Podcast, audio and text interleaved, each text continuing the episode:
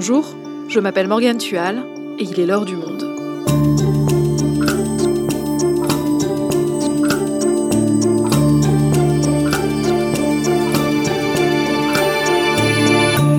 Aujourd'hui, c'est le début du procès de Nordal Lelandais. Il est impliqué dans deux meurtres, celui du caporal Arthur Noyer, dont il a été reconnu coupable lors d'un premier procès en mai dernier, et celui de Maëlys de Harojo, pour lequel il est aujourd'hui jugé. Une fillette de 8 ans, enlevée un soir de mariage en 2017. S'il a avoué l'avoir tuée, on ne connaît pas exactement les circonstances, et pour cause, depuis ses premières gardes à vue, Nordal Lelandais n'a cessé de mentir. Le journaliste Yves Bordenave couvre ce procès pour Le Monde. Il va nous aider à comprendre le parcours de ce criminel aux multiples visages. Affaire Maëlys, Nordal Lelandais face au juge. Un épisode produit par Claire Leys. Réalisation Amandine Robillard.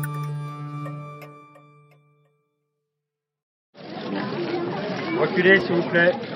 La foule avance lentement, sous un soleil de plomb. Personne ne parle. Que dire face à l'inexplicable? Nous sommes le 27 août 2018, à Pont de Beauvoisin, en Isère.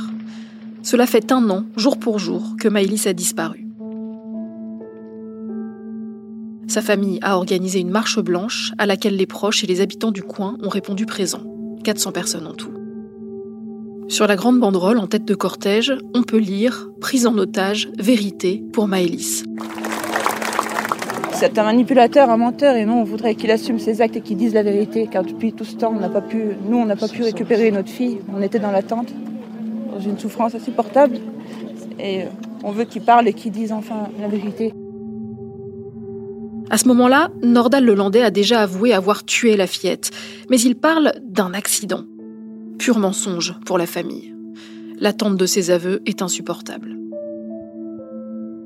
En signe de soutien, les marcheurs lâchent dans le ciel des ballons. Des dizaines de ballons blancs, comme autant d'espoir de connaître enfin ce qui est arrivé à cet enfant la nuit du 26 au 27 août 2017. Nordal Lelandais, extrait de sa cellule et conduit sur des lieux de fouille en Isère et en Savoie.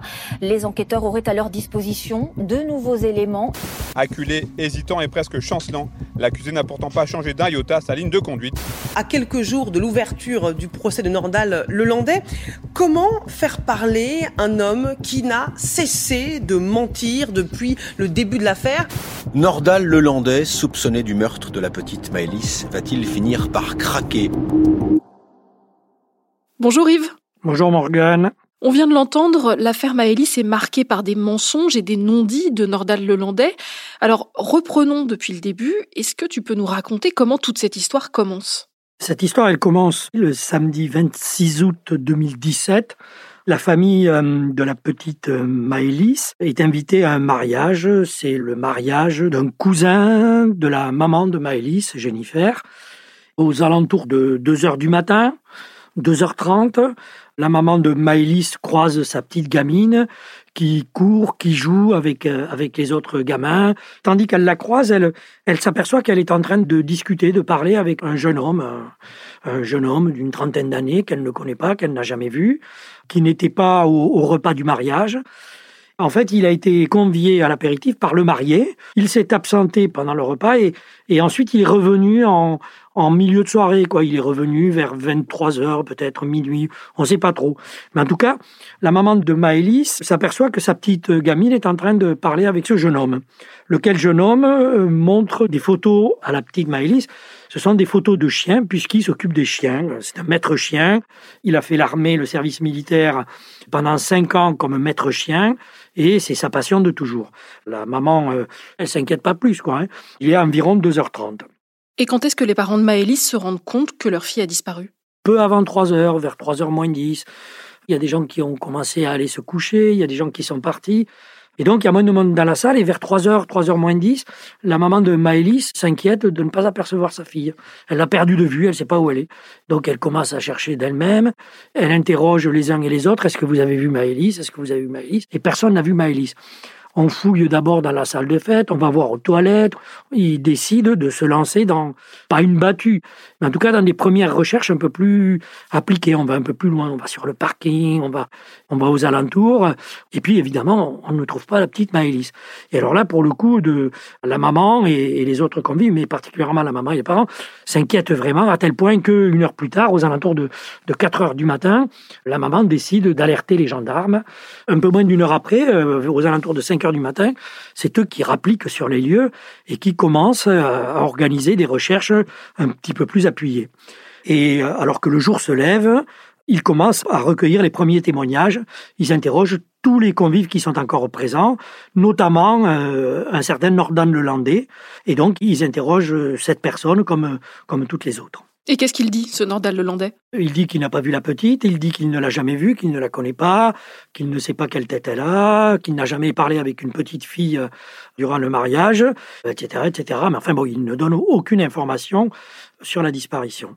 Et quand est-ce que la gendarmerie commence à avoir des premiers soupçons sur lui? Finalement, assez rapidement, parce qu'en interrogeant tous les témoins, il y a un des témoins qui leur dit euh, avoir aperçu un jeune homme en train de parler avec la petite fille et qui montrait sur son portable des images, etc. ils s'aperçoivent que ce monsieur en question, c'est Nordal Lelandais. Alors là, de suite, ils se disent, tiens, ce garçon nous a menti.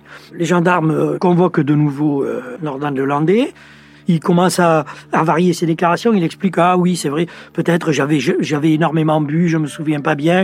Et il dit ah oui il y a peut-être une petite fille avec un petit garçon blond qui sont venus me voir, qui se sont intéressés à mes chiens. Et effectivement peut-être qu'on a bavardé un petit peu, mais bon je m'en souvenais plus. Mais vous avez raison oui il varie déjà sur ses premières déclarations. Donc les gendarmes sont face à quelqu'un dont les déclarations concernant la fillette varient. Qu'est-ce qu'ils font à ce moment-là?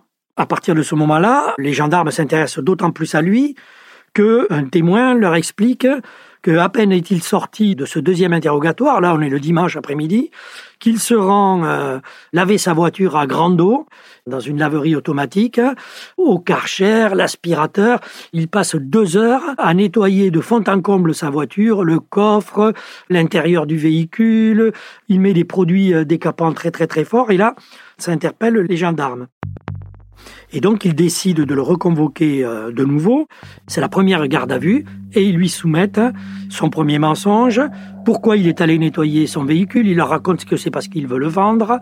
Au bout de 5-6 heures d'interrogatoire, ils n'ont aucun élément qui permette de le confondre, même si les suspicions sont importantes, d'autant plus importantes que les recherches qui se prolongent pour chercher le corps de Maëlys ne donnent rien. Mais il le libère, le parquet demande à ce qu'il soit relâché puisqu'il n'y a aucun élément qui va permettre de le confondre lors de cette première garde à vue qui se déroule le 31 août. Et je suppose que les enquêteurs ne vont pas en rester là. Et les enquêteurs n'en restent pas là, bien évidemment il perquisitionne à son domicile, il perquisitionne son véhicule, et là, en perquisitionnant le véhicule, qui est très nettoyé, ils envoient des chiens euh, renifleurs, les produits sont tellement forts dans le coffre, etc., que les chiens sont malades, mais ils découvrent une, une trace ADN. Cet ADN correspond à l'ADN de la petite Maëlys. Alors là, de nouveau, ils le mettent en garde à vue, je crois qu'on est le 3 septembre, et alors là, donc, la garde à vue va se prolonger. Il continue de nier, il dit qu'il n'a pas enlevé, qu'il n'a pas séquestré, qu'il n'a rien fait, mais les gendarmes ne le croient pas. Nordan Lelandais est mis en examen, dans un premier temps pour euh, séquestration, disparition et séquestration, et il est placé en détention provisoire dès le 4 septembre 2017, c'est-à-dire euh, une semaine après les faits. Bonsoir Étienne Prigent, vous êtes en direct de Pont de Beauvoisin en Isère où Maïlis a disparu. Où en sont les recherches? Eh bien écoutez, elles se poursuivent mais différemment, c'est-à-dire qu'il n'y a plus d'opération de recherche globale sur le terrain, plus de ratissage par exemple dans les bois. La priorité est donnée aux vérifications très ciblées, euh, très euh, spécifiques à la demande express euh, des enquêteurs pour vérifier notamment le parcours très précis du ravisseur présumé. Et puis il faudra voir également si l'homme mis en examen s'exprimera à nouveau ou s'il se murera dans le silence. Pendant ce temps, eh bien la petite Maëlys, elle, reste introuvable.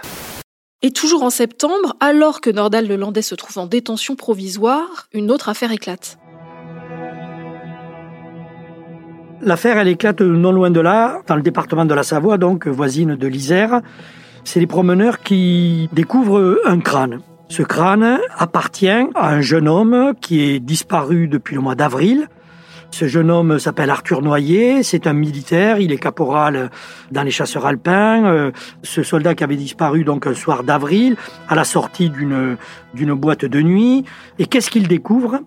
Il découvre que sur la vidéosurveillance du parking qui est à proximité de la boîte de nuit se trouve la même Audi A3 de Nordal Lelandais et il découvre en vérifiant la téléphonie de Nordan Lelandais que le soir de la disparition de ce soldat, le portable de Nordan Lelandais bornait exactement à l'endroit sur le parking où il a disparu. Alors là, bien évidemment, les deux enquêtes vont se rejoindre et de suite, Nordan Lelandais va être entendu cette fois dans l'enquête sur ce qui n'est plus une disparition, mais sur le meurtre du soldat noyé.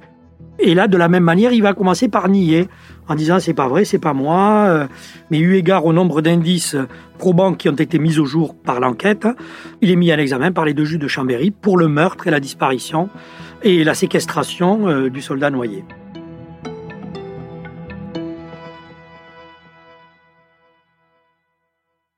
Nordal Lelandais est donc en détention provisoire soupçonné d'avoir tué Maëlys quand on découvre qu'il pourrait être impliqué dans une autre affaire sordide.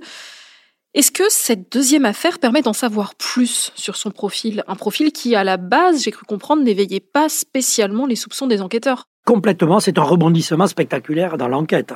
Parce que tout d'un coup, Nordal Lelandais est suspecté d'être éventuellement un tueur en série, s'il a commis deux crimes, entre guillemets, gratuits, il n'y a pas de raison qu'il n'en ait pas commis d'autres. Donc, on va creuser beaucoup plus dans la personnalité. On va découvrir que ce garçon a une vie affective, sexuelle, euh, un peu agitée. On va interroger ses copines, lesquelles le décrivent comme un, comme un garçon plutôt affectueux, etc., etc., mais qui parfois peut s'emporter, et surtout lorsqu'elle euh, lorsqu'elle décide de le quitter, qui supporte très très très mal le fait d'être quitté, qui peut devenir violent. Et l'une d'entre elles explique qu'elle l'a surpris en train de visiter des sites euh, pédopornographiques. Elle s'en était mis auprès de lui d'ailleurs. Et donc un profil, un portrait se dessine autour de Nordan Lelandais. Non seulement on peut le soupçonner d'être un violeur d'enfants, euh, mais on le soupçonne également d'être un tueur en série, parce que visiblement, il s'en prend pas qu'aux enfants, il s'en prend aussi aux jeunes hommes. Donc dans ces deux affaires, les enquêteurs ont des éléments matériels contre Nordal Lelandais, auxquels s'ajoutent des éléments de personnalité qui dessinent un profil beaucoup plus ambigu que ce qu'ils pouvaient laisser paraître au premier abord. Est-ce qu'avec tout ça, Nordal Lelandais finit par craquer? Surtout avec les deux enquêtes, hein, celle menée à Chambéry et celle menée à Grenoble, vont prendre une ampleur beaucoup plus importante qu'au départ. Et notamment dans l'enquête sur Maëlys, de nouvelles investigations plus approfondies sont faites sur le véhicule. Et là, on découvre dans le coffre de l'Audi A3 une trace de sang qui avait échappé au nettoyage auquel le Landais s'était livré. Cette trace de sang appartient à la petite Maëlys. Alors là, de nouveau, on convoque euh, Nordan le Landais pour l'entendre là-dessus. Le Landais dit, écoutez, j'ai des déclarations à faire, je voudrais les faire immédiatement. On est au mois de février 2018, et là, il, il avoue le meurtre. À la une de l'actualité ce soir, les tragiques aveux de Nordal Lelandais. C'est bien lui qui a tué la petite Maëlys, disparue depuis près de six mois. Lui qui a enfoui sa dépouille au fond des bois. Nous avons découvert les restes de l'enfant. Nordal Lelandais a indiqué qu'il avait tué Maëlys involontairement, c'est son terme, et qu'il s'était débarrassé du corps. Il a d'ailleurs présenté ses excuses aux parents de Maëlys, à Maëlys elle-même et au juge. Il explique que il a fait monter la petite dans la voiture pour l'amener voir les chiens. Et une fois dans la voiture, la petite se serait mise à pleurer, à chouiner, comme il dit, et euh, ça l'a énervé. Et donc, il lui a mis un, il lui a mis un coup, une gifle, d'une grande violence, dit-il, tellement violente, dit-il, qu'il euh, l'a frappé une seule fois, mais que ça l'assomme. Et donc, ça l'inquiète. Il se rend compte qu'elle a plus de pouls. Ça, c'est sa première déclaration. Il avoue le meurtre, mais dit-il, c'est involontaire, j'ai pas fait exprès, et c'est parce qu'elle pleurnichait, j'avais bu de l'alcool, en plus j'avais sniffé de la cocaïne, enfin bon bref, voilà. Et il va avouer aussi pour Arthur Noyer? Pour Arthur Noyer, il va avouer, mais un petit peu plus tard. Il faudra qu'il soit confronté à des éléments probants, que ce soit des éléments sur son véhicule, que ce soit des éléments de vidéosurveillance, pour qu'il finisse par avouer. Et là aussi, il va livrer un récit en disant je l'ai pris en stop, euh, et puis on s'est chamaillé, on s'est battu, il a voulu m'agresser, et il dit qu'il l'a assommé avec un objet, qu'il voulait pas le tuer, mais qu'il s'est rendu compte qu'il l'avait tué. Ce garçon est un menteur congénital, si je peux m'exprimer ainsi. En avouant, il continue de mentir, parce qu'il il compose des récits qui ne correspondent pas tout à fait à la réalité. Donc il y a eu un premier procès pour le meurtre d'Arthur Noyer, c'était en mai. Qu'est-ce qu'on a appris avec les expertises psychologiques? Finalement, c'est un garçon qui n'y a rien à signaler. Très souvent, les individus qui se livrent à des assassinats, à des viols, qui s'en prennent à des enfants, etc., ont un passé euh, eux-mêmes difficile. Ils ont souvent été euh, maltraités, violés, objets de violence, de traumatisme, très souvent dans la petite enfance, dont ils ne se remettent pas. Le Landais, pas du tout. Il n'a pas subi de, de, traumatisme ni quoi que ce soit. C'est un garçon qui n'était pas très attaché à l'école. Enfin bon, euh, ça suffit pas pour faire un meurtrier les psychiatres expliquent que sa santé mentale est, normale, quoi, qu'il n'est affecté d'aucune psychose qui ferait qu'on pourrait euh, considérer qu'il n'est pas responsable de ses actes. Et quelle est l'issue de ce procès? L'issue du procès, il est condamné à 20 ans de réclusion. Il ne fait pas appel. Il n'a, il n'a rien euh, livré de plus que ce qu'il avait livré jusqu'à maintenant. Il y a une suspicion qu'il serait à la fois homosexuel, pédocriminel, qu'il aurait une activité sexuelle débordante. Et donc, une des concernant la, la mort d'Arthur Noyer, c'est que hum, lorsqu'ils il se rencontrent, Arthur Noyer demande à ce qu'il le ramène à sa caserne et que là, euh, le Landais aurait pu euh, lui faire des avances, qu'il y a eu une bagarre entre les deux, et qu'en l'occurrence, euh, le Landais, là, là, pour le coup, pète les câbles. Yves, tu vas suivre le procès du meurtre de Maëlys qui doit durer trois semaines à la cour d'assises de l'Isère. Quels sont les enjeux? L'enjeu principal de ce procès, c'est probablement d'en savoir un peu plus sur les conditions dans lesquelles euh, la petite Maëlys a été tuée, de lever un doute sur euh, l'a-t-il ou non violée. Et il dit que non, il dit que c'est pas vrai, qu'il l'a pas violée. Ni la famille, euh, ni l'accusation n'y croient vraiment, même s'il n'est pas poursuivi pour ça. Et donc un des enjeux, c'est de savoir si confronté à la cour d'assises, confronté au témoignage, confronté à la mère, à la maman et au, père de la petite Maëlys, il va pas décider de se livrer davantage et va-t-il ou non euh, reconnaître le fait de viol. Et d'ailleurs, pendant ce procès, Nordal Lelandais sera aussi jugé pour des agressions sexuelles sur deux de ses cousines. C'était en 2017 alors qu'elles avaient 6 et 4 ans. Yves, tu as évoqué tout à l'heure la possibilité que Nordal Lelandais soit un tueur en série. Est-ce qu'il existe d'autres affaires dans lesquelles il est soupçonné?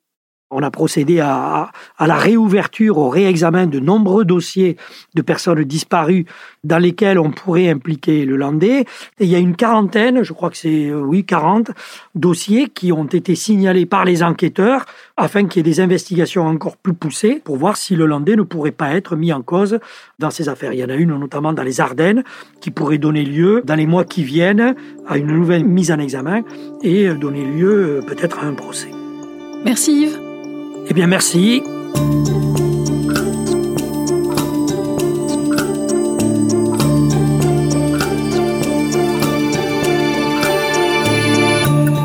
Pour suivre le procès du meurtre de Maëlys, vous pouvez vous abonner à notre site lemonde.fr où vous retrouverez les articles d'Yves Bordenave dans la rubrique Justice. C'est la fin de l'heure du monde, le podcast quotidien d'actualité proposé par le journal Le Monde et Spotify.